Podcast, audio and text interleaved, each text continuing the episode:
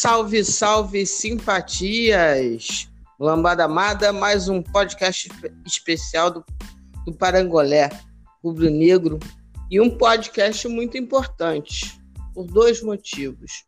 Um, porque o tema é especial. Estamos na, na maratona da maratona, começando aí a esquentar é, a guerra, a batalha pelo Octa e porque eu estou trazendo um, um, rapaz que foi referendado, muito bem é, indicado para bater esse papo comigo, e eu tive a felicidade dele aceitar dessa nova geração aí de, de analistas e curti muito quando eu vi o trabalho dele e o fato dele ter aceitado. William Godoy, tudo bem dentro do possível, William? Bem, mais uma vez quero agradecer o convite, né, poder participar e a gente debater um pouquinho sobre, sobre o futebol. Já cumprimento a todos do Parangolé Rubro Negro, que possamos ter aqui um papo que é, é umas questões diferentes, né? Natural que essa maratona, a gente não está acostumado a esse futebol, por mais que o calendário seja tão ruim, né? Esse calendário que é propiciado pela, pela CBF, mas que os clubes não pleiteiam mudança, a verdade também é essa, todos eles, né? Então não são vítimas, eles são cúmplices dessas insanidades do calendário, mas jogar duas partidas em 48 horas, mais exatamente às 50 horas, é uma novidade para todos nós. Então vamos debater um pouquinho, vamos falar o que a gente pode vir a esperar, né, deste Flamengo, não apenas na condição física, mas sobretudo no, sua, no seu conceito tático coletivo. Perfeito. Talentoso, inclusive nos microfones de podcast. Muito bacana. É... William, eu, eu, você falou tudo, assim, não vamos nem entrar no mérito dos responsáveis por essa, por essa coisa toda, porque todo ano tem chiadeira de, de calendário. Mas a chiadeira, ela fica só mais ou menos da parte do torcedor, do técnico que está perdendo, que é sempre assim. Time que perde, o técnico vai chiar do calendário, um ou outro técnico que vence vai chiar, enfim, isso é uma coisa para a gente fazer um, um, um, podcast só disso daí. Aliás, deveria ser mais de um. Mas o que está tá posto é que nesse ano pandêmico, né, nesse momento da pandemia, o que já era ruim tornou-se ainda mais caótico. Né? E o, o Flamengo está aí sendo o primeiro a ser testado nessa história da 48 horas, mas na verdade é para além do jogo das 48 horas. Né? O calendário do Flamengo ele pressupõe que nós não teremos, por exemplo, semana livre até meados de novembro, se eu não me engano. Isso. Então é muito complexo o Flamengo tem um, um bom elenco? Tem, tem. Isso daí é fato. Tem um bom elenco. Mas ontem nós já vimos que mesmo um bom elenco como o do Flamengo, ele vai sofrer. Vai sofrer. Ainda mais que o Flamengo teve um, um surto dentro do seu próprio elenco. Então, ontem, por exemplo, no ataque nós tínhamos, excetuando lateral tal, nós tínhamos quatro jogadores no ataque, nenhum no meio de campo, no banco de reservas. E aí, William, para a gente começar, tem um panoramazinho do, do, que me aflige. Você, como um, um rapaz que estuda isso daí, como é que você vê?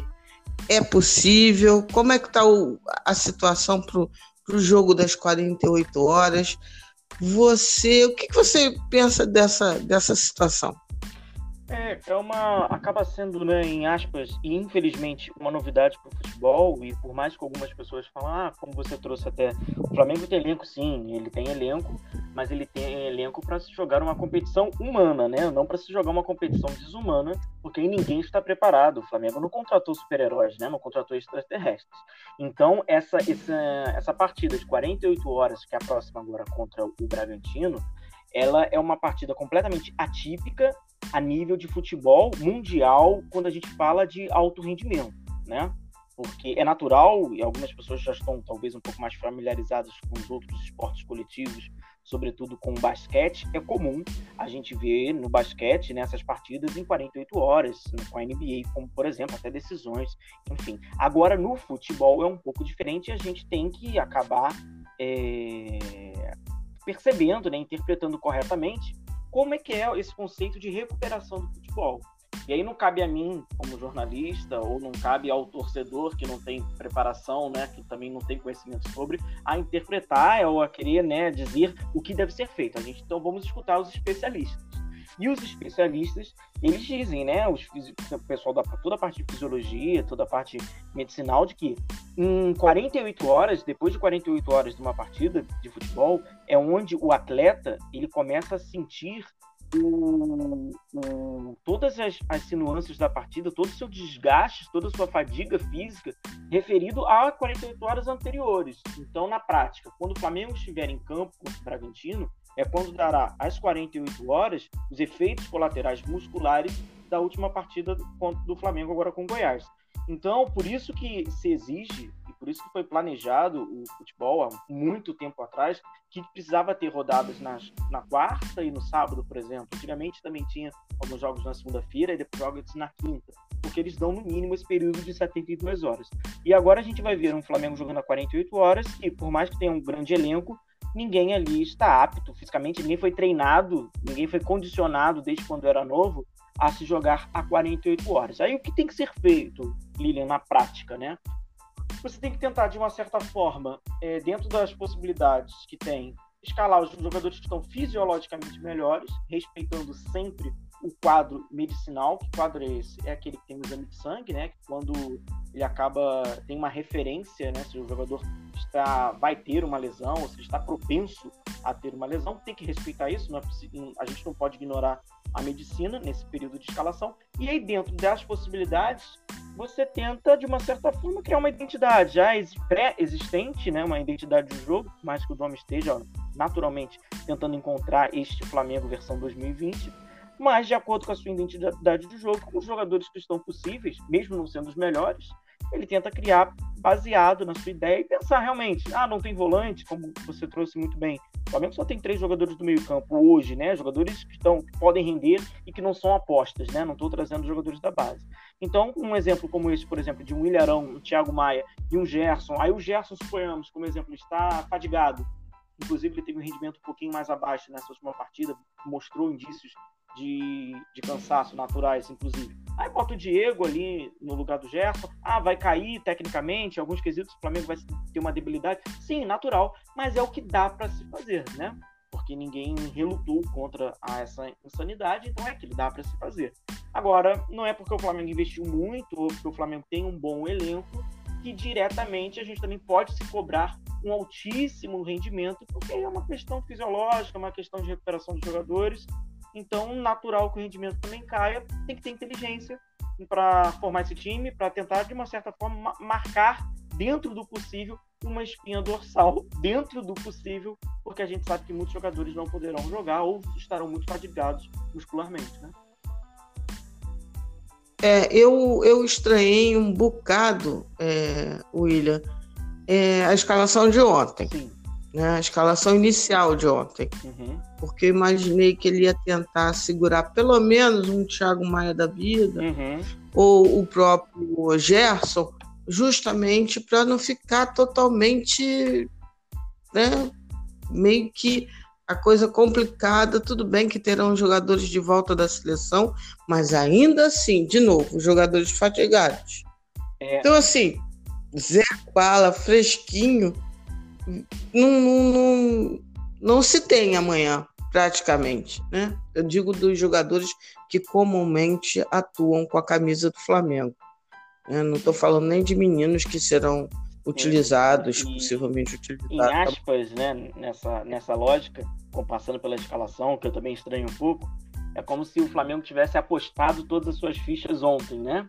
Na partida, nessa partida para o Goiás e, pens e não pensou, né, não se planejou na próxima partida, talvez fazendo algumas mudanças, tentando equilibrar para esses dois confrontos, né? E parece que foi, né? Se fosse naquele na, uma, um jogo carteado, né, de pôquer, apostou tudo na próxima jogada. Né?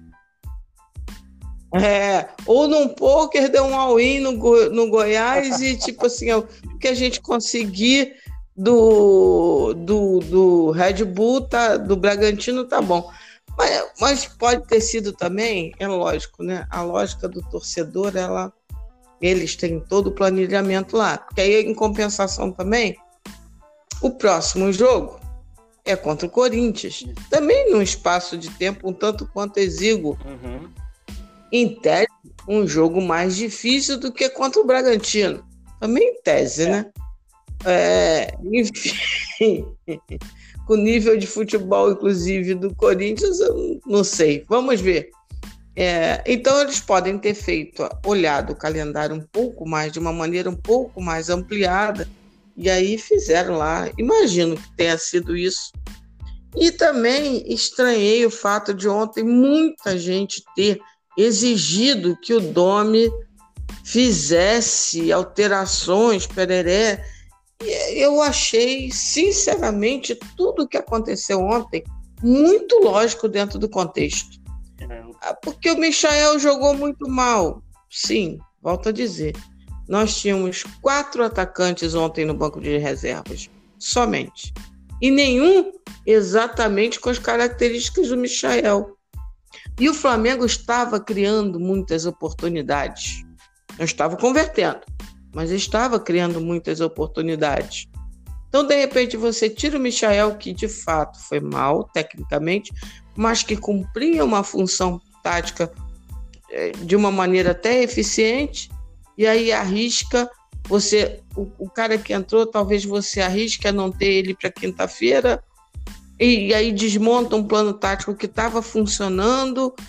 Enfim, como é que você dá uma palhinha do jogo de ontem? Porque eu acho que, é, como você falou, uma situação muito sugêneres, né? A gente teve que olhar o jogo de ontem pensando de fato, imediatamente, é quase dois jogos em um. Porque tinha que pensar no jogo de hoje. Sim. De, de amanhã, quer dizer. Sim. sim. E tem uma, tem uma questão também, né? Que aí você trouxe, o torcedor acaba criticando ou sugerindo, né? Vamos, vamos dizer sugerindo para o treinador. É, treinador, ele, ele é criticado quando ele mexe e quando ele não mexe, né? Então já é um pouco da nossa lógica na cultura do futebol. Nós nunca estarmos satisfeitos com as escolhas do treinador. E a nossa escolha, ela sempre é mais conveniente do que a do cara que está lá na beira do campo, né? Então é natural o Domi está sofrendo um pouquinho com isso nessas questões de substituições. É, no fato do, do Michael, eu achei boa a sua, a sua questão, porque a função do Michael, o que, o que, que o Flamengo aí eu passo um pouquinho já pelo jogo, seguindo o seu pedido. É, o Flamengo teve uma ideia de tentar, já que o Goiás ele veio um pouco um bloco né, bem, médio, baixo, né, quer dizer, ele ficou um pouco mais recuado, esperando as ações do Flamengo para assim tentar no contra-ataque, que é o seu jogo, até fez o gol à frente. Certamente o Goiás não imaginava que conseguiria sair na frente do placar com tanta facilidade nos minutos da partida, mas enfim. Ele esperou um pouquinho mais o Flamengo, né, jogando daquela forma reativa, uma equipe que não joga, que não vence há três jogos, agora é o quarto jogo sem vencer. Então tentou, de uma certa forma, esperar um pouquinho os movimentos do Flamengo. E natural, quando você enfrenta uma equipe fechada, você buscar o jogo pela lateralidade, né? Você buscar o jogo pelos lados. Para você buscar o jogo pelos lados, você posiciona os seus jogadores mais abertos, né, com amplitude no campo, para você criar dois corredores, corredor pelo lado direito e corredor pelo lado esquerdo. A questão que o Flamengo fez, e aí eu acho que deu certo a ideia, mas a execução acabou esbarrando individualmente por, um por alguns jogadores, e aí passa entre eles até o Michael. É, no lado direito, o Flamengo tem amplitude Sim. com o Michael e tem profundidade, né? Ele consegue chegar à linha de fundo, ou teoricamente, ele conseguiria chegar na linha de fundo por ter velocidade, por ter um drible, por ter um contra um. É um jogador que nessas insinuâncias individuais, ele consegue chegar na linha de fundo para fazer os cruzamentos. E pelo lado esquerdo é o Bruno Henrique, que também tem velocidade, também tem força, porém o Bruno Henrique, por ser um destro e está atuando pelo lado esquerdo, o Flamengo não ganha tanta amplitude com o seu posicionamento, com bola, mas ganha diagonal a partir do momento que ele traz o jogo por dentro, e aí pode ter um período de finalização, um passe. Então, enfim. Mas aí o que, que o Flamengo fez? Isso deu muito certo. O Flamengo induzia o Goiás ao centro do campo, né, com movimentos, vamos imaginar, movimentos horizontais, né? Então ele fazia movimentos laterais na sua defesa e ele abria corredores. Esse corredor foi muito aberto para o Felipe Luiz para o lado esquerdo. Ele trazia um pouquinho mais. Vamos imaginar Sim. a movimentação individual no setor do Goiás pelo lado direito. O Edilson, lateral direito do Corinthians, marcava individualmente Bruno Henrique. Então, a partir do movimento do Bruno Henrique, o Edilson era induzido àquele mesmo movimento. Então, muitas vezes a gente viu o Bruno Henrique centralizando um pouquinho mais e aí abrir um corredor no lado esquerdo para o Felipe Luiz. Contudo, pelas características do Felipe Luiz, ele não consegue dar tanta profundidade por não ter tanta agressividade no seu jogo, tanta velocidade. Ele é um jogador que tem um apoio até um pouquinho mais central quando a gente compara com a média dos laterais, é um jogador muito inteligente, mas até pela condição física ele não leva tanto profundo. Pois bem, o Flamengo então tinha pelo lado esquerdo, em aspas, um time torto, que não ia tanto pro fundo, mas pelo lado direito, seguindo as características dos seus jogadores, ele ia pro fundo, mas aí esbarrava individualmente. Ou melhor, na duplinha, né, pelo lado direito, com Michael e Mateuzinho. E aí, ambos os jogadores não conseguiam pro, é, é, eles não tinham também a proatividade de quando um jogador faz a linha de fundo, você o outro centraliza, você muda suas movimentações. Eles batiam em, em aspas, né? Eles batiam um pouquinho de cabeça, então o Flamengo criou dificuldades. Aí o torcedor pode refutar. Poxa, mas o Flamengo criou 30 oportunidades. O Flamengo parece ter sido tão mal assim, William. Então, como é que ele criou 30 oportunidades? A equipe do Goiás é extremamente desorganizada. E apesar do Flamengo ter um pouquinho de de empobrecimento das suas ideias no segundo tempo, num período que o jogo ficou um pouquinho mais complicado, ele conseguia criar essas oportunidades. Se o Flamengo tivesse mais afiado coletivamente, tivesse com um time mais, né, fisicamente, o Flamengo ideal, quando a gente imagina esse Flamengo ideal, que vai ter, não sei, Lilian, daqui a um mês, um mês e meio, por causa desse calendário, é, o Flamengo certamente teria muito mais facilidade Sim. Na, nos conceitos coletivos do jogo. Sim. Esbarrou, e é muito natural que esbarrem. E agora, time que quer ser campeão ele ganha na marra também, né? Mas não é na marra na indução do VAR, não é na marra na indução da arbitragem, é na marra como o Flamengo venceu. Dá um chute, a bola sobra, tem que ter alguém com frieza e coloca a bola lá na caixinha, como fez o Pedro. Então, três pontos extremamente importantes, não apenas pelos 90 minutos, mas, sobretudo, pelo contexto deste Flamengo que vai seguindo nessa maratona. William, inclusive, um detalhe do segundo gol, né? Um, um detalhe, um, um, gol, inclusive, que no, nos lembra Isso. 80. Mas, enfim, o, o, Felipe Luiz, ele, inclusive, chega na linha de fundo, como você falou. Chegou poucas vezes. Poucas vezes, dadas as possibilidades isso. que poderiam. Né? Assim, via muito isso. É, é, Mateuzinho, por exemplo, na direita, o pessoal ficou muito em cima do Michael. Volto a dizer, eu sei que ele jogou mal, questão não é essa. É que eu não, não consigo é, resumir todo o jogo do Flamengo ao, ao Michael ir mal tecnicamente. Só o jeito uhum. de ver o jogo. Agora, o... Antes que as pessoas achem assim, não, tá dizendo que o, que o, que o Michel jogou bem. Não. Ele não jogou bem tecnicamente. Ele fez muitas escolhas erradas Algumas ele acertou, ele acertou, se eu não me engano, dois Isso. cruzamentos bons.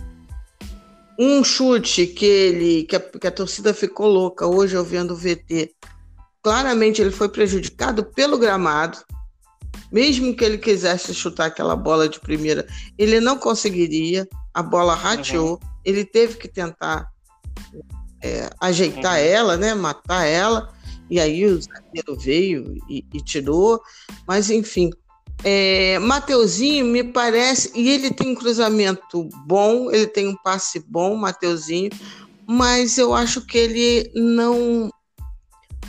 O tempo dele de subidas e descidas está um pouco ainda claudicante, hesitante, vamos assim dizer porque zagueiros, laterais, jogadores de futebol, mas especialmente esses, eles têm que ter a confiança do Sim. tempo. O zagueiro que hesita, ele terá grandes problemas, né? Para uma antecipação, é, enfim. E o lateral a mesma coisa. Se o corredor abre, tem a coragem de ir, né? E às vezes o Mateuzinho Teve um jogo, Flamengo e Fortaleza. Foi Flamengo e Fortaleza, sim. Em que o, o jogador dá um passe longo, não me lembro agora qual o jogador. Eu, ah, não. Foi o Gustavo Henrique. Ele corta a bola, mas mirando na, na, na, na direção de Everton Ribeiro. Everton mata muito bem. E Mate, Mateuzinho, ele dá alguma uma hesitação na hora de acompanhar e de sair. Ele teve que o próprio Everton Ribeiro teve que segurar alguns segundos para que o Mateuzinho uhum. entendesse e aí depois foi feito o cruzamento, enfim. Ele deu passe muito bem para o Gabigol, que desacelerou também, enfim. Mas eu acho que o Mateuzinho não, não foi uma questão só do Michael, como você explicou, só reforçando e vendo se eu entendi direito, né? Ali uh, poderia ser ainda melhor aproveitado o lado direito se existisse também essa boa coordenação tática entre Mateuzinho e Michael. Não era só o, o Michael que precisava ou que poderia ir na linha de fundo. Mateuzinho poderia ir também. Em alguns momentos o corredor se abriu e o Mateuzinho não. Ele hesitava. Vi errado, todo não, caminho, como é que é? Exatamente o que aconteceu. Agora, eu acho que tem algumas, algumas questões do, do atleta. O Mateuzinho está em formação, né? A gente acaba esquecendo quando um jogador está na. Sim. Tá no, quando entra, né? Quando ele tem a capacidade, por mérito dele, sobretudo por mérito dele, né? Porque ele construiu na base ele vai pro profissional, mas não é porque ele está no profissional que ele está pronto, né? A gente vê até, inclusive, que muitos jogadores que estão no profissional, eles vão melhorando, né? Conforme vão passando a carreira, porque a gente está sempre, não importa, não importa em qual, em qual âmbito no trabalho, a gente está sempre em, em, melhora, né? A gente está sempre em, evolução. E o caso do Matheusinho, ela fica, fica muito claro, né? Que ele é um jogador que ainda está aos pouquinhos tá, tá melhorando em alguns aspectos, vai aprendendo, vai errar muito. Eu tenho certeza, absolutamente certeza, de que quando o Mateuzinho é escalado, quando as conversas com, com o Mateuzinho, as induções deles, as, tudo que vai ser feito dentro dos 90 minutos é, Mateuzinho, é, vamos tentar diminuir os espaços na última linha para que a nossa linha sustentada não fique tão vulnerável, porque o Flamengo tem um probleminha de compactação. Então, você fica aqui, ó, próximo do Gustavo Henrique e a gente vai. É aquele famoso, na pelada a gente fala assim, né? Só apoia na boa, né? Só sobe na boa. E isso, obviamente, para um garoto que está se preparando, está ainda maturando né, suas questões táticas no futebol profissional, que é muito diferente do que é na base, ele acaba no subconsciente falando assim: bom, eu só vou quando for extremamente necessário. Né? Ele só sobe na famosa, eu só vou subir na boa, porque senão vai pecar aqui comigo nas minhas costas. É natural que ele, que ele pense assim. E junto com isso, e aí, isso, isso a minha desconfiança é um pouquinho menor, mas eu acredito que também possa vir a acontecer. Existe um, um vício, o, o Lilian, que tá, tem hoje presente no futebol. Isso passa em categoria de base, passa em futebol profissional. Todos os treinadores, a grande maioria deles, eles, pensam futebol no 4-2-3-1, né? E quando você pensa o futebol no 4-2-3-1, essa linha de três uhum. jogadores, que, um jogador, essa linha de três, né? um pelo lado direito, outro pelo lado esquerdo, trazendo hoje, porque é o Flamengo, o que faz o Michael e o que faz o Bruno Henrique, muitas das vezes agora, o futebol usa jogadores com a perna invertida nessas duas posições. Né? Então, por exemplo, o lateral direito, ele está acostumado, né? ele está sendo condicionado a ter esse apoio pelo, quando ele sobe para o lado direito, quando ele sobe, aquele jogador que está à frente dele, ele é um canhoto. Naturalmente, quando esse cara é um canhoto, ele induz o seu jogo para a esquerda, que é para o centro, e ele abre um corredor. Então fica um pouco mais claro para ele qual é o, quando é o momento dele de subir. Entende qual é a, qual é a questão do, dessa, dessa parceria, né? E o Michael, ele é destro. Uhum. E o Michael também vai para fora. Então ele Sim. O, acaba o Michael condicionando ele a fazer o movimento para dentro, o que ele não está nem acostumado a fazer. Então, essa, essa questão das pernas até pode ser, até isso, que nessas orientações corporais naturais, né, pelo movimento por ser um canhoto, enfim, ele tá com uma dobradinha diferente, ele até não saiba realmente a hora que tem que ir, quando tem que ir e, e onde fazer esse movimento. Que até se usa nesse jogo que está sendo tão falado e às vezes mal falado, que é esse jogo posicional, né? Você tem que reconhecer quando você é o homem livre, o que tem que se fazer quando você é o homem livre e se reconhecer quando você é o homem livre. E aí, num pouquinho, ali passa pelo Mateuzinho, né? Ele tem que saber quando ele tem que subir, o que ele faz quando tem que subir, e se ele tem que reconhecer, bom, eu subi, agora qual é a minha opção, né? Então passa um pouquinho por isso também. No caso, eu acho que o Mateuzinho esbarrou um pouquinho nessas opções. Perfeito, muito bem, muito bem. Muito, muito bem esclarecido, ele. É, outra questão que eu acho que vai ser importante, assim, nós teremos é, improvisos novamente quinta-feira, né? É, E aí entra naquilo que você falou. É, não se tratam de robôs. É, eu venho batendo muito nessa, nessa tecla, porque como não tem torcida no estádio, é, as redes sociais é, carregam todas as angústias dos torcedores que não podem ir no estádio, né? Então muitas vezes acaba sendo os tons acabam sendo exagerados. E eu acho que o Flamengo tem se saído muito bem dentro desses desafios todos aí.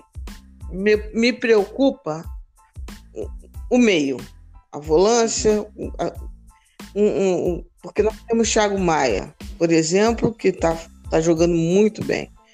Gerson melhorou. Eu não consigo ver Diego, por exemplo, fazendo nenhum desses dois papéis, mas acredito que ele vai ser muito importante uhum. para a temporada. E aí eu fico com essa dúvida, né? E eu sei que tem uma parcela da, da, da torcida do Flamengo que tem horror a ideia do Diego jogar. E eu sempre digo, mas gente, o Diego tá lá no elenco e ele tem seu, seu talento, tem, né? Assim, ele vai ser usado. Em alguns jogos, inclusive, ele vai ser usado de saída. E como você vê o, o, o Diego nessa ideia, pelo tudo que você já viu, nessa ideia do nome? Porque eu tô com, eu fico receosa do elenco do Flamengo nessa nessa parte aí do é, campo o, da meia. O Flamengo, eu acho que tem eu até falo, né, normalmente assim, quando eu falo lá no canal, enfim, quando alguém pergunta alguma coisa, eu falo sempre a pessoa imaginar, né, que o Flamengo, os, os 11 jogadores em campos, em campo, eles são um circuito, né? E a, é, é, lógico que a ideia desse circuito é iniciar lá atrás, seja com o Diego Alves batendo tiro de meta, ou o Neneca, abre parênteses, tá indo muito bem ou uma outra tipo de jogada. Mas o final desse circuito é botar a bolinha né, na rede, seja pelo Pedro, seja pelo Gabigol, com o Bruno Henrique, enfim. Mas dentro desse circuito tem as peças que são aquele. É o associativo, né? São as peças associativas desse circuito. E eu separo dois jogadores que eu acho que são fundamentais, são os principais nessa, nessa associação né, do Flamengo no meio-campo: Gerson e Arrascaeta. O Arrasco Gerson, por ser o homem da transição defensiva, aquele cara que pega lá no círculo central, que gira daquela forma com que ele protege, que pô, praticamente ninguém tira a bola dele, ele tem uma capacidade de proteção muito grande, muito acima da média, e dá para o Arrascaeta, que é aquela ponta da flecha, né? E o Arrascaeta consegue, naqueles últimos metros, ou municiar o Pedro, ou até mesmo ele entra na área e pode ser um finalizador, ou ele dá para o Gabigol. Então, o Arrascaeta é aquele cara que te abre o leque de possibilidades. Então, esses dois jogadores eu vejo como as peças fundamentais do Flamengo no meio de campo. E aí, pois bem, só que a gente tem o Gerson, né, que faz aquele período de transição, que faz aquele período de organização. A gente tem o Arrascaeta, que é aquele em aspas, né, como se dizia, o camisa 10, né, ele tem aquele jogo camisa 10. E a gente tem algumas, alguns suportes, né? o Thiago Maia, um excelente suporte para o, o Gerson. O, o Thiago Maia é um jogador de muito dinamismo, né? De muita proatividade naquele meio O Thiago Maia ele se expõe, né? Ele uhum. não tem medo de tomar o drible. E por ele não ter medo de tomar o drible, por ele não hesitar, ele rouba muitas, muitas bolas por isso, até o mérito dele. E o Arrascaeta tem um apoio. Sim. Sim. Sem sim, falta, ele, né? Ele, ele consegue. E sem falta, né, William? Espaço, rouba a bola, ganha no famoso pé de ferro, né? E do lado do Arrascaeta, ele tem um apoio de luxo, uhum. que é do Everton Ribeiro, que também consegue ali balançar as, as, defesas, organizar o Flamengo. É diferente o estilo, mas ele também. É, o Everton Ribeiro é menos letal, né? Quando a gente compara, por exemplo, com o Arrascaeta, que é um jogador de muita letalidade, consegue curar as defesas com um drible, com um chute, com, com um passe em profundidade, mas é um grande apoio pelo lado direito. E fica nisso, né? O Flamengo tem esse meio-campo, né? Esses, esses caras pensantes. E aí entra o Diego, e algumas críticas ao Diego, algumas pessoas querem descartar o Diego, enfim. A grande questão, isso é uma, uma, é uma questão bem pessoal, assim, uma opinião que eu tenho do Diego. A gente não pode enxergar o Diego como um, um substituto imediato do Arrascaeta na função. A gente exige e vê do Arrascaeta um jogador de último passe, um jogador de entrar nas últimas linhas do adversário, conseguir descobrir aqueles mínimos espaços, que é o que o camisa 10 faz. O Diego ele não faz isso. Apesar dele usar a camisa 10, ele não é um propriamente hoje um camisa 10. Ele é um carregador de bola, ele é um jogador que usa uhum. passos em lateralidade, ele é um jogador que tenta descobrir espaços, mas de uma forma diferente, que não é muito a do Arrascaeta. É demérito do Diego? Não, não é demérito do Diego. Agora, o Diego ele não faz isso, e assim, se nós olharmos um recorte da carreira dele, ele não faz isso há muitos anos. Ele, quando chegou no Flamengo, né, quando ele passou pelo Atlético de Madrid, ele já não era essa ponta de lança, né? Ele já não era esse camisa 10. E quem enxergou isso muito Sim. bem foi o Jorge Jesus. O Jorge Jesus enxergou o Diego como um, em aspas, substituto do Gerson. Para quê? Você joga como um camisa 8, você dá passes em lateralidade, mas a equipe não fica refém, não fica dependendo do seu último passe, porque o Diego não dá esse último passe. O que acontece é quando o torcedor enxerga o Diego, até por ele estar vestindo a camisa 10, exigir dele que ele faça uma rascaeta, mal comparando, muito mal comparando proporções diferentes, que ele seja o Zico dessa, dessa geração. Ele não é isso, ele não é isso há muitos anos. Se pedir para o Diego ser um camisa 8, um jogador passa em lateralidade, ele marca ali dentro das suas possibilidades, ele diminui as, as distâncias, ok, ele vai ser extremamente útil e vai ser, vai ser extremamente utilizado, inclusive, nessa, nessa condição atual hoje de rodagem do elenco. Agora, pedir para que ele seja esse ponta de lança, esse camisa 10, esse homem decisivo, esse homem do último passe, ele já não é isso há muitos anos. Então, eu acho que tem um pouquinho disso do Diego. Ele é importante, sim, ao Flamengo, sendo muito bem utilizado, sendo bem interpretado nesse contexto hoje de jogo do Flamengo. Ele vai, vai ser necessário, como você falou, que ele entre, que ele jogue, seja os 90 minutos, ou seja, 10 minutos finais, não importa, mas vai ser necessário que ele entre, porque o Flamengo tem uma carência neste meio-campo de jogadores decisivos e regulares, ou regulares e decisivos. Hoje eu, aí, mais uma vez, eu trago uma, uma, uma opinião bem pessoal mesmo, com um feeling bem particular. O Flamengo tem hoje o Gerson para fazer o período de transição, o Arrascaeta para ser esse ponta de lança, esse homem agudo, o Thiago Maia para te dar dinamismo. Esses três. Os outros são circunstâncias, são possibilidades, são, não, não são jogadores que a gente vai pedir uma regularidade ativa do jogo deles. É, Pois é, exatamente. Eu vejo essa carência. E também tem uma outra coisa, né, William? É, alguns podem falar, mas então tem que contratar um, um, um reserva para a Rascaeta. Sim, mas ainda assim, um reserva para a Rascaeta, você vai cair o nível. Porque é difícil você contratar alguém que tem as valências que a Rascaeta tem. E que eu acho que estão sendo aprimoradas com o jogo uhum. de Domenech Thuram. Eu tô achando, na minha visão, que o, que o Arrasca ele está se potencializando em relação já ao excelente, o grande 2019 que ele fez. E eu acho que tem uma questão tática ali, não é só porque ele melhorou.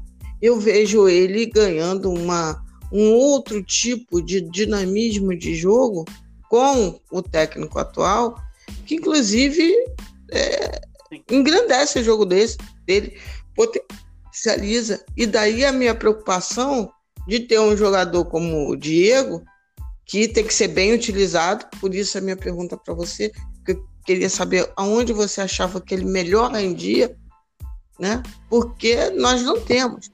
Ah, pega na base. Não, não temos na base. Nós temos um projeto que se chama, por exemplo, Yuri Oliveira, talvez o que fosse mais próximo disso, saiu e está hoje na, na, com a camisa do Borussia Dortmund, né? É jogador do Real, mas está lá emprestado. Talvez fosse o, o, o, substituto ideal de Arrascaeta. Renier, um mais velho, enfim. É, então eu tenho preocupação para que se descubra tudo que puder ali no meio de campo por conta dessa temporada insana que nós, que nós estamos tendo. Acho que na frente a gente se resolve. Melhor, vamos assim dizer, né? porque por mais que é, Pedro esteja fazendo o gol, o entre aspas, o reserva uhum. dele é um Gabigol, né? que também pode jogar de uma certa maneira, funcionalmente, não em termos de talento ou características iguais, mas funcionalmente o Gabigol ele pode jogar substituindo Everton Ribeiro, por exemplo. Sim, sim. Na minha visão. É. Não, tô falando não, muita bobagem? Não, Quando eu tiver, você fala assim, não. Tá certo, tá certo. Então, assim, nós temos soluções que são mais ou menos de um mesmo nível, de um patamar mais próximo. Mas essa que você, que, que você bem falou, Gerson, Thiago Maia e Arrascaeta, não vejo. Não vejo. E aí me preocupa. Me preocupa muito. E assim, eu, como torcedora do Flamengo, a vontade que eu tenho é de guardar eles três numa caixinha. E assim, só pegar e botar. Porque eu acho que o Flamengo perde muito sem um dos, desses três. E se um dia for os três, aí eu vou me desesperar. Enfim. Então, assim, é, é, é complexo, porque o elenco do Flamengo ele acabou de contratar três, quatro jogadores, sem gastar um dinheiro, que é da sua base. Sim, sim. Eu acho isso muito precioso, né? Assim, dessas sortes da vida, eu acho que o Hugo, Neneca, uhum. ele tá pronto, tá pronto para, volto a dizer, tá pronto para um jogador de 21 anos né? Sim. De um grandíssimo talento. O jogo de pés dele melhorou uhum. em, em, pouquíssimo tempo. Já vejo ele tá mais inteligente nisso. Ele é, embaixo, uhum. né, na função de defender, ele tá muito bem. Acho que o Ramon, que é uma outra questão que eu vou te perguntar eu, eu vou te trazer algumas coisas que eu fico escutando da galera, e aí eu fico, não, acho que não. Mas aí o povo fica tentando me, me, me, me provocar, e aí eu falo, vou perguntar para o William. Outra coisa, uhum. muita gente gosta do Ramon, eu também gosto. Acho que ele é um excelente lateral. Para a idade dele, ele está muito bem. É, vai vai pegar a blusa de, de Felipe Luiz quando o Felipe Luiz for o técnico do Flamengo. E, e aí, só que muita gente fala assim, Lília, mas justamente porque nós temos uma carência no meio, eu acho que já está na hora de improvisar Felipe Luiz no lugar de Arão e colocar o Ramon. Eu, pessoalmente, acho que ainda não está nessa hora. Eu, Lília porque eu acho que isso demanda treinamento que a gente não tem. Acho que muita gente acha que desgasta mais na lateral. Eu acho que não. Eu acho que de primeiro volante ele tiraria o melhor do, do, do Felipe Luiz, a meu ver.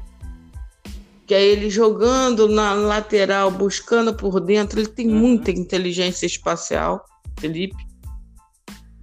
E ali ele ficaria meio que solto, ele não é cão de guarda para sair à caça de ninguém, para cobrir é, é, é, ninguém, enfim.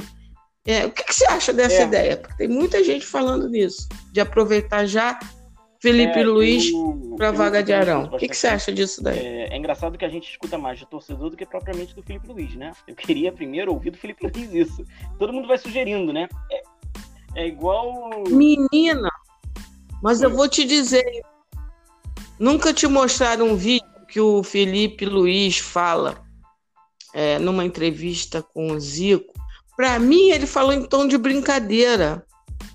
Aí ele, o, o, o Zico pergunta sobre isso, aí ele diz assim: não, só preciso de um jogo. e aí começa a, a gargalhar tal. Para mim, sim, foi sim. zoeira do Felipe Luiz. Mas o pessoal pega não, e mostra esse, esse vídeo. E eu falei pra gente, eu acho que ele tá claro, brincando, porque não, não é assim. Trouxe, né? Demanda treinamento, né? demanda muita prática, não é tão simples. É, é natural, né, na, na, no futebol, a gente vê laterais migrando para o meio campo. É né? muito natural. Alguns deles até conseguiram migrar tão bem para o meio campo que se tornaram meio campistas, como, por exemplo, o Zé Roberto, né? Então, é natural a gente ver esse tipo de movimento. Agora, no caso do, do Felipe Luiz, exclusivamente neste Flamengo, com essas ideias, né, com esses conceitos atuais, ele jogar na lateral, na condição que ele joga ali, nessa questão que a gente fala, ah, cansa mais, cansa, cansa menos, desgasta menos do que jogar no meio campo, tá? Por quê? é, como eu falei, ele não vai até a linha de fundo do lateral, então ele não faz aquele movimento vertical o tempo inteiro. Ele faz o movimento que é até o meio-campo, né, na, na, verticalidade, e a partir do meio-campo ele utiliza a inteligência dele, esse jogo de espaço e de indução, e já faz uma diagonal, ele já corta alguns caminhos, né? Ele pega alguns atalhos. Então ele não, não faz propriamente aquele corredor que um lateral faz. Ele jogar de meio-campo, então a gente vai junto, acaba aqui o, o, o, o compactando aqui, descompactando todas as ideias do, do, do torcedor. O torcedor quer que o Flamengo faça uma marcação sob pressão, com linha alta e ainda com o Felipe Luiz no meio. Isso vai gerar para o Felipe Luiz um desgaste completamente insano, porque a partir do momento que o Flamengo vai estar sem a bola, vão querer que ele esteja no campo de ataque, pressionando, diminuindo os espaços, marcando sua pressão, exigindo pós-perda de muita exigência física, e ainda vai querer que ele faça compactação defensiva, o que ele nunca fez na carreira. Então, então a gente vai pegar um Felipe Luiz com caminhando para o encerramento da sua carreira e exigir que ele jogue como se fosse um menino de 22 anos, que preenche uma grande parte desses espaços. Hoje, para o Felipe Luiz, na realidade atual do Felipe Luiz, do seu do conceito do Flamengo, é mais confortável ele ser um lateral esquerdo do que propriamente ele ser um, um volante, um meio-campista. Eu não sei, eu não sei se num curto prazo ele conseguiria reunir atributos para jogar como um primeiro volante, porque é muito diferente de jogar como um lateral esquerdo. Como um primeiro volante é diferente. A gente viu muitos laterais, como até falei antes, migrar para o meio-campo, mas a grande maioria desses laterais que migraram para o meio-campo eram laterais que, na verdade, eram meias disfarçados de laterais, né? Era aquele cara extremamente habilidoso, de muita velocidade, de drible curto, diferente do Felipe Luiz, que vai acabar se transformando mais no meio-campista pensante do que num meio-campista habilidoso, de drible curto e etc., com outras valências. Eu confesso que me motiva uma curiosidade para ver como seria o comportamento dele ali, mas eu não sei também como seria a resposta dele, que está completamente apto, o quanto de treinamento iria demandar, porque é uma pode não parecer, mas é uma, é uma mudança é uma mudança meio que rústica assim para o jogador que está há 20 anos jogando naquela função fazendo aqueles movimentos e ele ter que preencher um meio campo jogar na, na frente dessa última linha. São conceitos assim muito diferentes para ele botar em prática sem treino né com pouquíssimos treinos e até já agora no finalzinho da carreira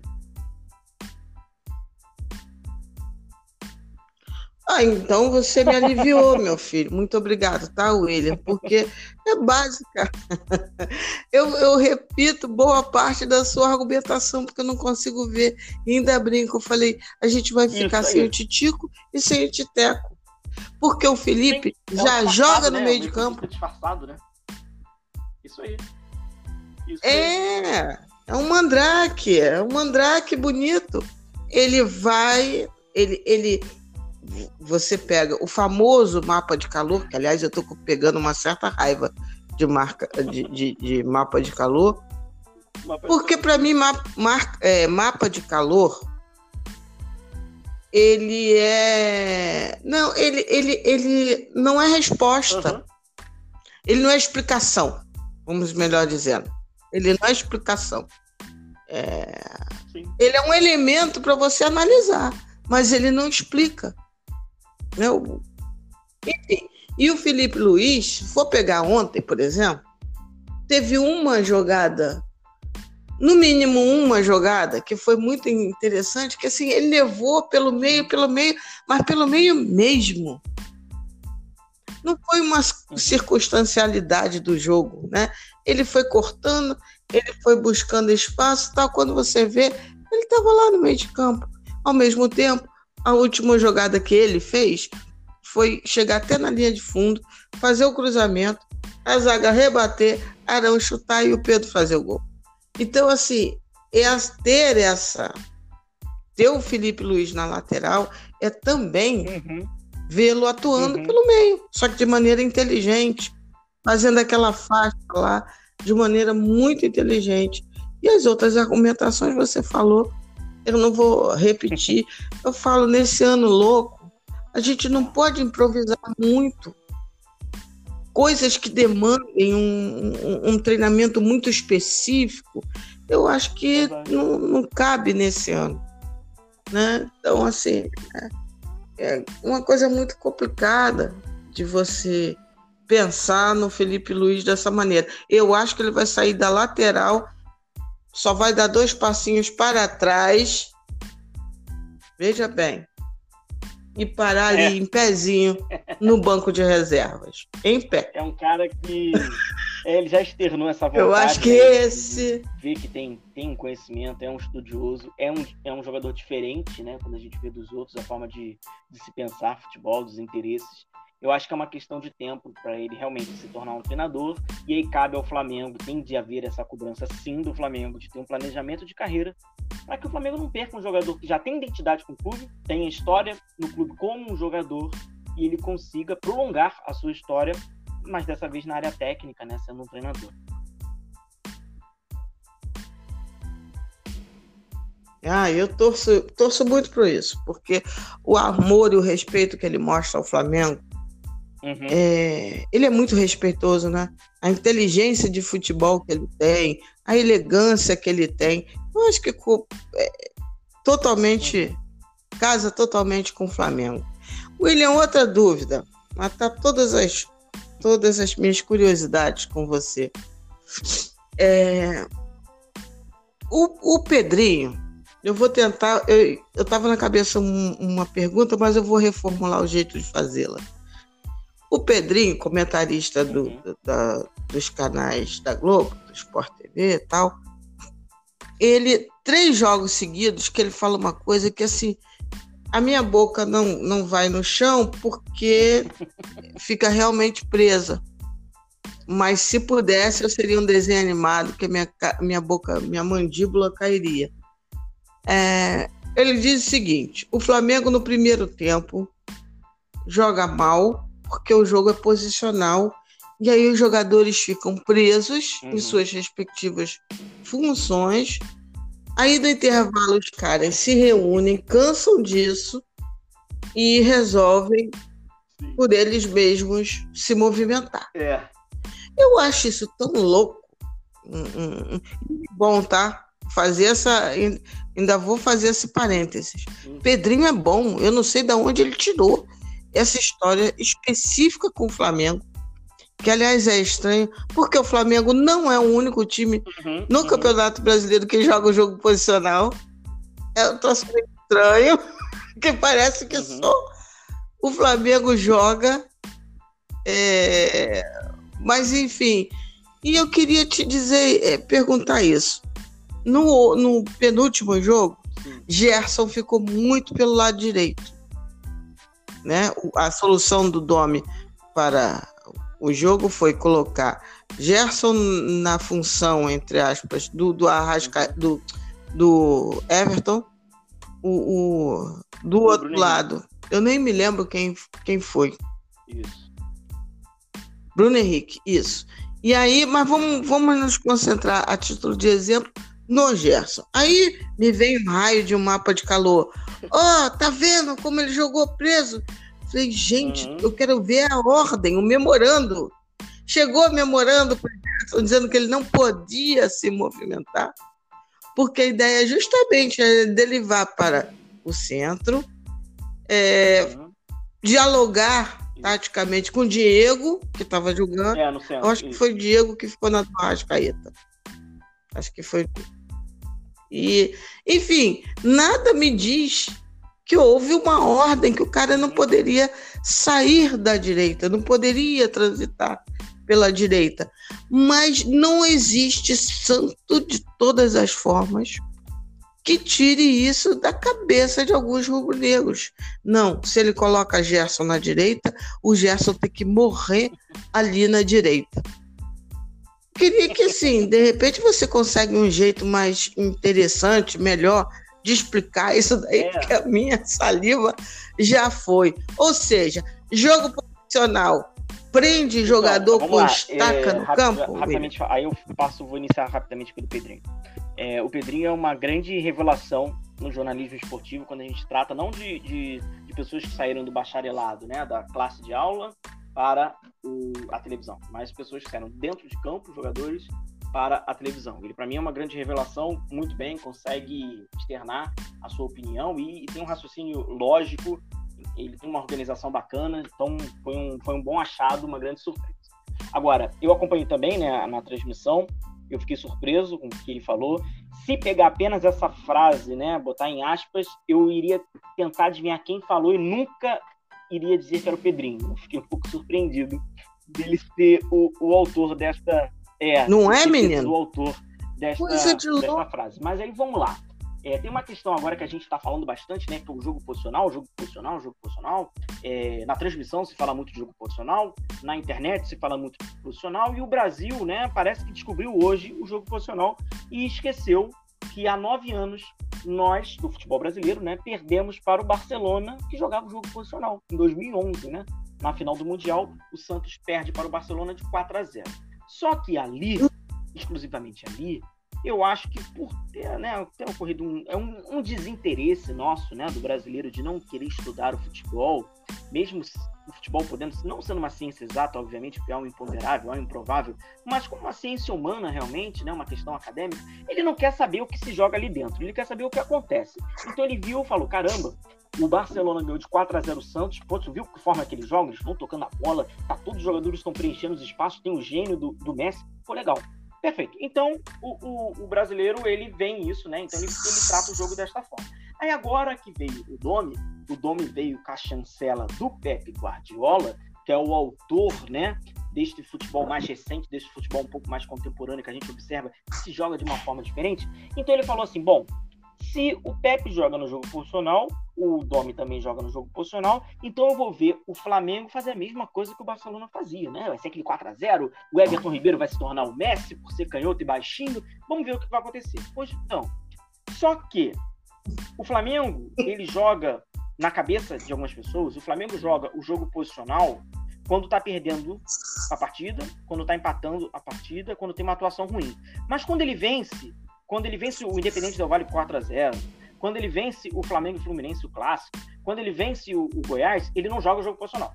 Porque o jogo posicional se tornou aqui um sinônimo de insucesso, o que é uma incoerência, porque há anos atrás o jogo posicional é, era um sinônimo de perfeição do jogo, né? Então tem um pouquinho dessa incoerência. Agora vamos lá, vou te responder na prática, bem na prática. É, é claro que por áudio é uma questão mais difícil, que a gente tem a, a um pouco mais de limitação, mas eu vou tentar simplificar bem. É, primeiro, a gente não pode imaginar que o Rinos Mitchells, o Cruyff, a Holanda de 74, a Holanda de 78, o Guardiola, criou um mecanismo para que os jogadores ficassem estáticos, igual Totó ou Pebolim, depende da região da pessoa, e que esses caras fizessem um sucesso e iam ganhar tudo. Não tem muita lógica. Então a gente já tem que partir do princípio. Bom, se esse cara não fez esse jogo tão estático, por que eu estou botando na minha cabeça que esse jogo é estático? Então eu vou reassistir o que fazia o Barcelona, o que fazia a Holanda e etc. Aí o cara assiste e ele vê que realmente é, não, não tem nada de estático. O que acontece no jogo posicional? Vamos lá. O jogo posicional ele parte da premissa de que todos os jogadores devem estar em todas as zonas do campo. Todos os jogadores devem estar em todas as zonas do campo para que, consequentemente, eu tenha superioridade numérica nestas zonas e que a partir dela, a partir destas zonas, eu consiga avançar de fases no campo. Em nenhum momento eu estou falando que o Bruno Henrique tem que ficar preso do lado esquerdo. Eu estou dizendo que todos os jogadores têm de estar em todas as zonas do campo. Como fica nesta lógica? Bruno Henrique iniciou pelo lado esquerdo a partir de um movimento do seu colega ou de um movimento do adversário. O, Bruno Henrique ele pode, ele pode ser induzido a sair daquela movimentação e ir para uma movimentação, digamos que paralela, digamos que uma movimentação secundária, mas uma movimentação próxima. Porque a partir deste movimento, seja do adversário ou de um colega dele de equipe, alguém vai fazer a movimentação do Bruno Henrique. Porque, repito, todos os jogadores devem estar em todas as movimentações, em todas as zonas do campo. Então a gente observa, por exemplo, o Gerson, oh, o Gerson está muito preso pelo lado direito. Sim, ele está preso do lado direito porque ele está esperando o movimento correto de indução, seja do Mateuzinho, do Isla, do Ilharão, do Arrascaeta, para que ele saia daquele movimento, ele faça um outro movimento. O que acontece? é um jogo complexo para se jogar, não é simples para se jogar. Da forma da exigência que tem desse jogo, ele não é simples, precisa de treinamento. A pergunta que é lógica, né? Não, não tem resposta. A gente tem treinamento? Não temos treinamento. Então, vai ter sempre um probleminha de interpretação de um jogador, vai ter sempre um probleminha de, de movimentação. O coletivo talvez não vá conseguir interpretar corretamente, porque não é tão simples quanto jogar o. A gente chama aqui né, no Rio de Janeiro, quando uma equipe não tem uma proposta de jogo, a gente brinca falando que é boi bumbá, vamos que vamos, é, vambora, aí tem aquele palavrão no final. Não é isso. É um jogo complexo, é um jogo que tem várias atribuições, é um jogo uhum. que tem um coletivo que é, é como se fosse uma malha. Se um fizer um movimento errado, ele vai interferir diretamente no outro, que vai interferir no outro, no outro, no outro. Uma pergunta, William. Aí você continua. É... Nós estamos na 15 rodada do Campeonato Brasileiro. Dentro desse calendário, é, e com mais quantas partidas ele fez? Três. 18 jogos de, do técnico do Flamengo. Dentro desse panorama, olhando o estágio, dentro desse panorama e dentro do que é, qual é a visão de jogo dele. O estágio que você vê hoje o Flamengo é aceitável dentro desse contexto? dentro desse contexto sim. o estágio sim, sim, de evolução do time. É... Deu para entender a pergunta? Todas as sim. circunstâncias que aconteceram, seja de, de pandemia, de uma troca de técnico em cima da hora, de uma semana para o treinador preparar a equipe para já enfrentar um dos postulantes ao título, como é o Atlético Mineiro, não foi, não foi legal a circunstância com qual o Domi acabou chegando no Flamengo, não por culpa dele, mas por várias, várias interferências. Eu acho natural tá? E eu acho que está num, está num grau regular de, de naturalidade, né? É, a evolução ela é gradativa, ela não é rápida, o estilo do jogo não é tão simples de assimilado como eu falei. Agora, a nível de competitividade, eu já complemento, o que o Flamengo faz aqui no Brasil, mesmo não sendo o, o ideal, mesmo o Flamengo ainda não está atingindo um nível alto de jogo, é o suficiente por demérito do futebol brasileiro. O Flamengo não tem absolutamente nada a ver com isso, ele vai se aproveitar e mesmo ele não conseguindo atingir o seu ideal de jogo, ele vai ser essa equipe que hoje tem 30 pontos, que hoje está lá almejando a, a primeira colocação. Já é o suficiente. O, o ideal, o ideal é com um estilo de jogo desse, o treinador ele assuma no início do ano e que ele tenha tempo para se trabalhar, para que pegue aquele campeonato estadual e ali ele vai maturando as suas ideias. Mas hoje, é, repito, né? Para sua pergunta, hoje, por todas as circunstâncias, é natural. Oscilação e irregularidade faz parte quando não há um planejamento ideal para um conceito completamente diferente do que era feito anteriormente.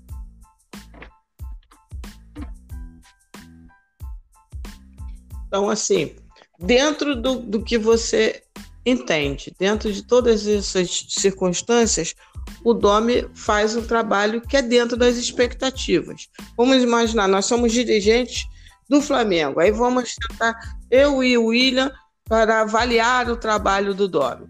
Olha, porra, a fogueira que a gente deixou o cara, tá, não sei o que, não sei o que, porra, até agora então ele tá indo bem, né? Enfim, dá para usar essa frase? Ele está indo bem é, dentro dessas circunstâncias todas? Cético eu não consigo ver o dirigente imaginando essas questões, né? Eu vejo o dirigente olhando apenas o resultado, falando assim, bom, ganhou, tá bom, perdeu, tá ruim, né? Não vê o contexto. Mas, mas é. Sim, não, não. Mas aí é o, no... mas aí é o nosso time, né? filha. É, sim, sim, absolutamente sim. Porque ele errou, óbvio que ele errou, ele vai errar ainda mais. É natural que ele erre é, a, a, a, o que a gente imagina é que a probabilidade Sim. de erro com o tempo seja minimizada, mas ele vai errar, é natural que erre. É completamente cabível, os erros dele estão justificados pela questão que ele, em qual ele veio do Flamengo, e eu acho isso completamente natural, completamente natural, todos, todos os acertos e erros dele, e hoje se eu ainda vejo algumas falhas nos conceitos coletivos, são também naturais porque eu não propicio a esse treinador uma condição de treinamento, uma condição, uma condição de convicção de ideia. Então, eu acho extremamente natural. É, é, seria completamente inviável, incabível, desproporcional ou até mesmo uma covardia eu exigir coisas diferentes de um espanhol que estava num cenário completamente diferente, bem distante geograficamente, vir para uma equipe sul-americana num calendário completamente insano, num ano atípico, e eu quisesse dele algo parecido com a perfeição ou algo parecido com que aquele com que ele trouxe, né, a chancela de Pep Guardiola. Se eu quisesse que ele reproduzisse o Pep Guardiola, eu seria um total desconhecedor do que é realmente um, um futebol que exige tempo.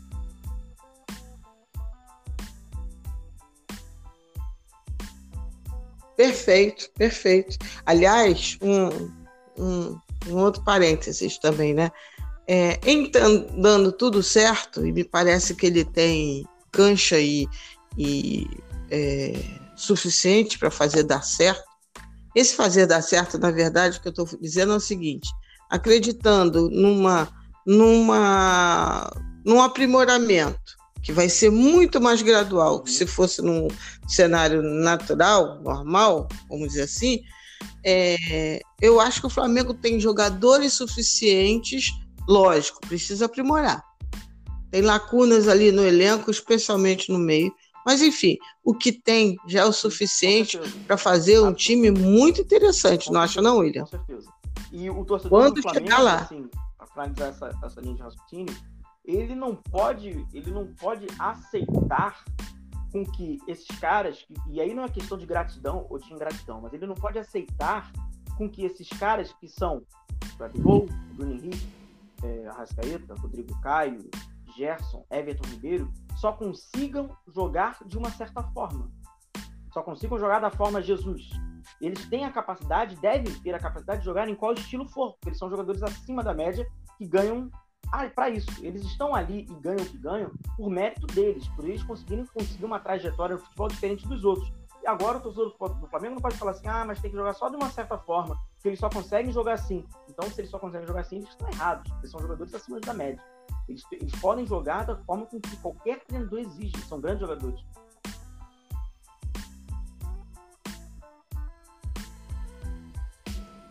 Outra dúvida também, William, que o pessoal me fala às vezes, é, mas sabe o que, que é, Arília? Ele falando comigo. É, eu sou apaixonado pelo, pelo estilo que Jorge Jesus colocou no Flamengo. Porque é uma coisa intensa, uma coisa bonita, o Flamengo tentando fazer seis, o Flamengo, enfim, né, aquela coisa do fervor. E aí vem esse cara e é aquele jogo assim, 300 toques, maneirinho, tal, não sei o quê. Falei, gente, mas eu não consigo ver isso. Eu consigo ver é que nós não temos ainda condições de colocar os 90 minutos a intensidade necessária. Nós não temos essa condição. Adoraria, mas não temos. Mas o estilo proposto para o Domi, pelo que eu vejo nas entrevistas dele, não é antagônico a essa ideia de jogo intenso. Ontem mesmo, o áudio deu para captar mais do que em alguns uhum. outros jogos. Ele falando, pressiona, perde, tal. Uhum. o tal do perde, pressiona. Não, o Barcelona fazia. Ô, tô louca. Forma nenhuma são antagônicos esses modelos, ou William? E, e, as características dos nossos jogadores são um pouco diferentes também em relação àquele Barcelona. Então, acho que a junção disso não fica atrás em termos de intensidade do que o Jesus propôs uhum. e, e o que o Dome pode né, apresentar. De excelência, como foi aquele Barcelona que não atua botou seu nome na história dos esportes coletivos, né? Mas o próprio New York City, que foi o clube no qual o, Domi teve essa experiência como treinador, eu tive curiosidade para analisar os jogos do New York City, esse ano dele na à frente da equipe norte-americana, na Major League Soccer, para ver mais ou menos qual seria o seu estilo. E assim, é, as pessoas acabam surpreendendo, mas é extremamente semelhante ao que o Barcelona fazia no conceito sem a bola, que muitas das vezes hoje o torcedor do Flamengo está incomodado, ele fazia um pé de pressiona muito grande, ele tinha um pós-perda muito ativo, uma marcação muito alta, semelhante, dados as proporções, que a gente está falando de jogadores do New York City, não do Flamengo, ao que o Jorge Jesus fazia no Flamengo.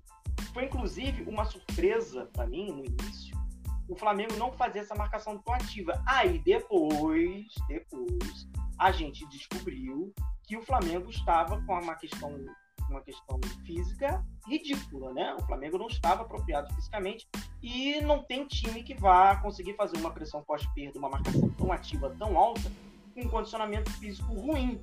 Tem várias questões que a gente pode falar sobre, esse, sobre essa condição física, mas a verdade é que o Domi pegou um Flamengo com um condicionamento físico ruim, inapropriado para determinadas é, propostas dentro do jogo, entre elas a marcação alta, a marcação ativa sob pressão.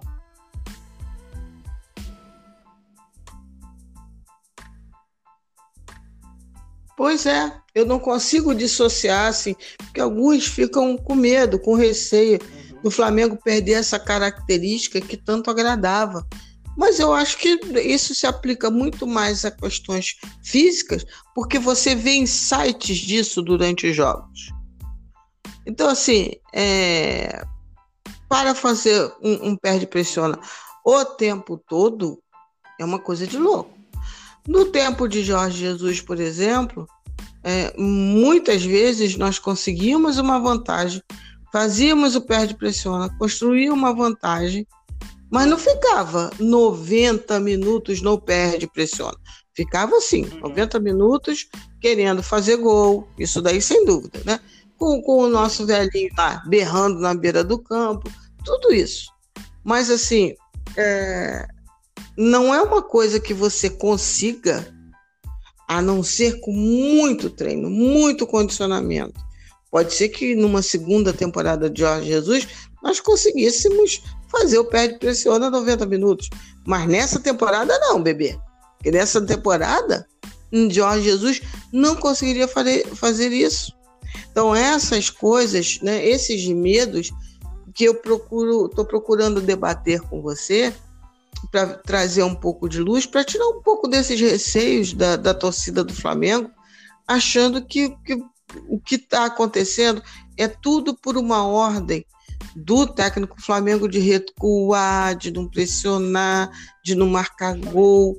E eu acho que é tudo ao contrário. Enfim. É, não vejo dessa maneira, não. É, William, eu vou fazer o seguinte com você, porque o, tá, o papo tá muito bom. E eu teria mais. Eu vou te pegar no pulo do gato. Vou fazer uma covardia com você. Eu vou te chamar para completar isso em alguns dias. Porque eu tô vendo aqui o tá, reloginho. Tá não vai ser papo de mais 20 tá minutos, não. Eu tenho mais coisas para te explorar. É, eu estou te fazendo aqui, né, no ar, um convite para continuar em alguns pouquíssimos dias na sua agendinha lá, porque está sendo delicioso. Você realmente tem. Obrigado. Não, As indicações não foram à toa, né? Rápido, né? O cara é fera. Então. Pô, passou muito rápido. Nós já estamos com quase uma hora e, e dez minutos de, de. E realmente o que, eu, o que eu vou perguntar com você demanda um pouquinho mais de tempo. E aí precisa de mais um dia, pelo menos, mas você vai frequentar o podcast o, Parangolé até você encher o saco. Porque. Isso. Vamos fazer então parte 2? Então, ó. Aguentem a curiosidade de vocês, me mandem perguntas, é, porque vai ter parte 2. A parte 1 um já foi sensacional, mesmo. Vou fazer altas recomendações e vai ficar muito bacana. William, muito obrigado. Palpite para quinta-feira. Não é palpite de torcedor, não, porque você. Eu, eu sou, eu não sei nem se você é torcedor do Flamengo. Um de, de, Mas, enfim, você acha. No chão, né, em alguns momentos porque tem responsabilidade, né? Tá falando para uma torcida muito grande, vamos evitar falar algumas bobagens.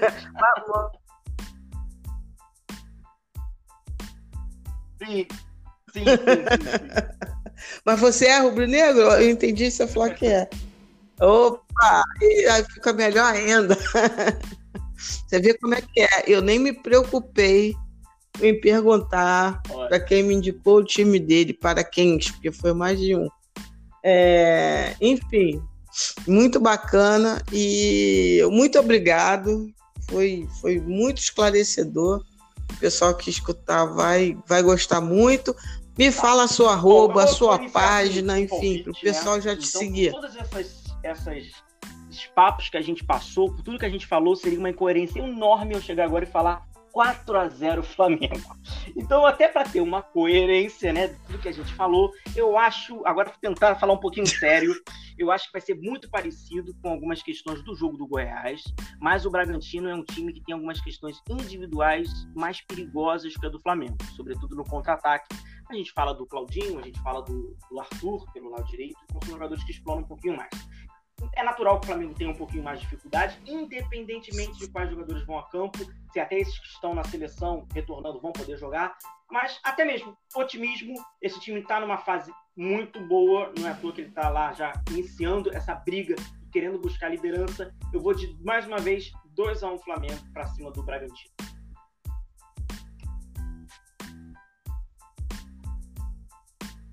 Beleza, ó, e já vou te dizer, já vou botar no teu caderninho, uma das coisas que eu iria perguntar, por isso que eu estou dizendo que vai demorar muito, um pouco mais do que do que mais 15 minutinhos. Eu ia te perguntar sobre o, o, o Patético de Minas, né? O monotítulo, porque ele é o que eu acho, eu acho. Então, para a gente ficar só na palhinha, eu acho que é com eles que nós vamos disputar, mas eu intuo que a oscilação vem sim esse ano como em todos os anos, para todos os clubes. Não acho que vai ser diferente em relação a eles. Mas você acha que Olha, tem mais time aí para brigar? Não tem. Para querer tirar o nosso óculos? dessa disputa vai ser o Atlético Mineiro. A gente pode trazer mais detalhado na próxima e deixa uma palhinha e eu incluo. Além disso, é dizer que o Atlético Mineiro vai ser esse esse time que vai disputar com o Flamengo neste Campeonato Brasileiro e não será o do ano que vem, vai ser um outro. Aí a gente eu trago com mais detalhes o porquê que eu acho que o Atlético ou é neste ou é neste ano, nesta temporada, porque no próximo não vai ser não.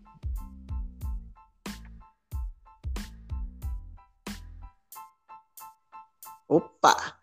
Não sei. No próximo será que será, é, será que, que vai ser um time vermelho e branco? Não sei.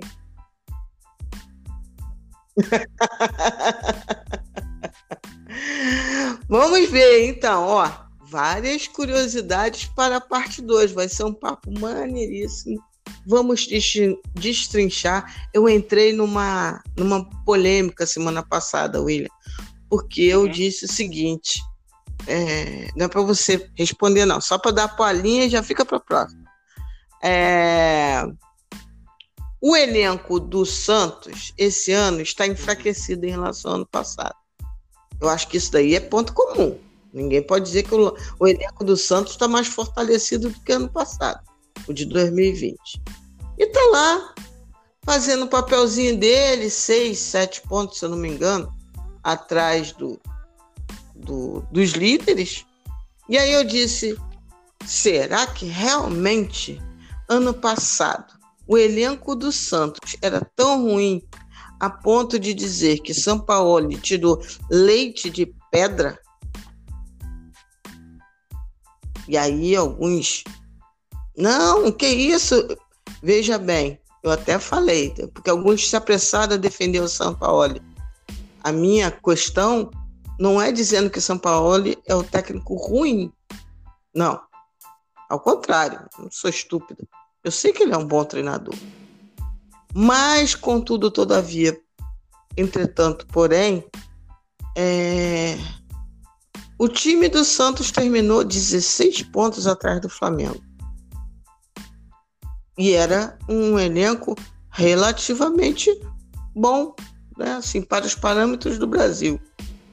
Enfim, São Paulo tirou leite de pedra ano passado? Jogadores médios para bom para um nível de alta competitividade. Funcionou. É, ele convenceu esses jogadores a sua forma de se jogar. E esse, o nível do nosso campeonato ele é tão ruim, tão ruim taticamente, tecnicamente, que um time arrumado ele já consegue almejar algumas posições. Um time, alme... um time arrumado, convictos das, das ideias boas, ideias do treinador, ele consegue estar mais à frente ainda. Não é o ideal? O time do Santos não era o ideal, não era a melhor coisa que apareceu no futebol brasileiro? Evidente que não. Mas o pouco que é organizadinho já é o suficiente para conseguir almejar o título. Esteve muito distante do Flamengo, porque este Flamengo é acima da média um recorte de 20 anos, de quase 30 anos. Então, por isso também ele ficou 16 pontos. Em outros, os outros anos, ele seria o campeão brasileiro por incompetência dos outros que estão ali pleiteando o título.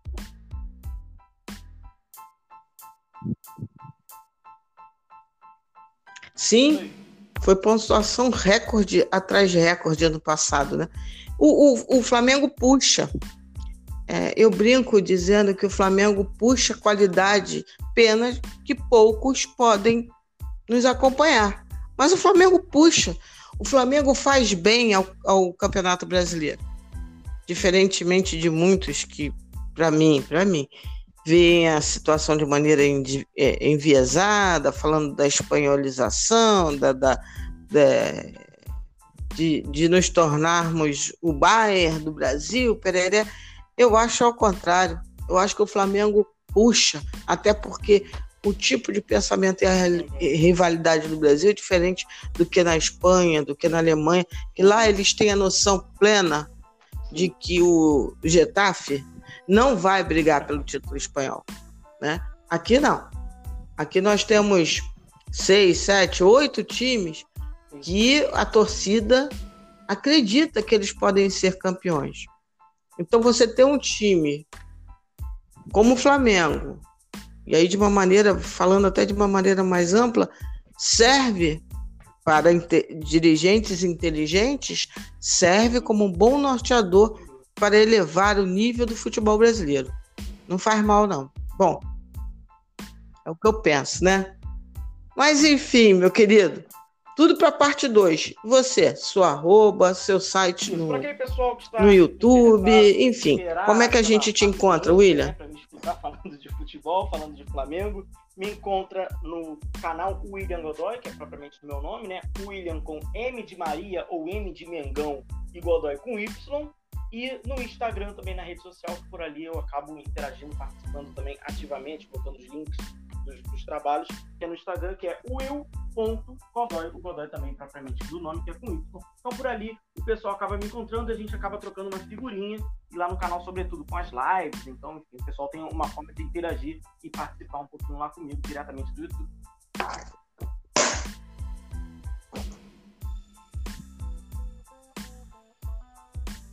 Então sigam o menino, sigam o menino nas redes dele, porque ele é bom pra caramba. Além de entender muito, didático, bem-humorado. William Godoy com vocês aqui no podcast do Parangolé. Parte 1, parte 2 vem. E fiquem com Deus. William, um grande abraço, um agradecimento para você, uma honra você ter aceitado meu convite. E Fiquem com Deus e como eu digo para todo mundo, William, é, cuide-se, cuidem-se, porque não acabou.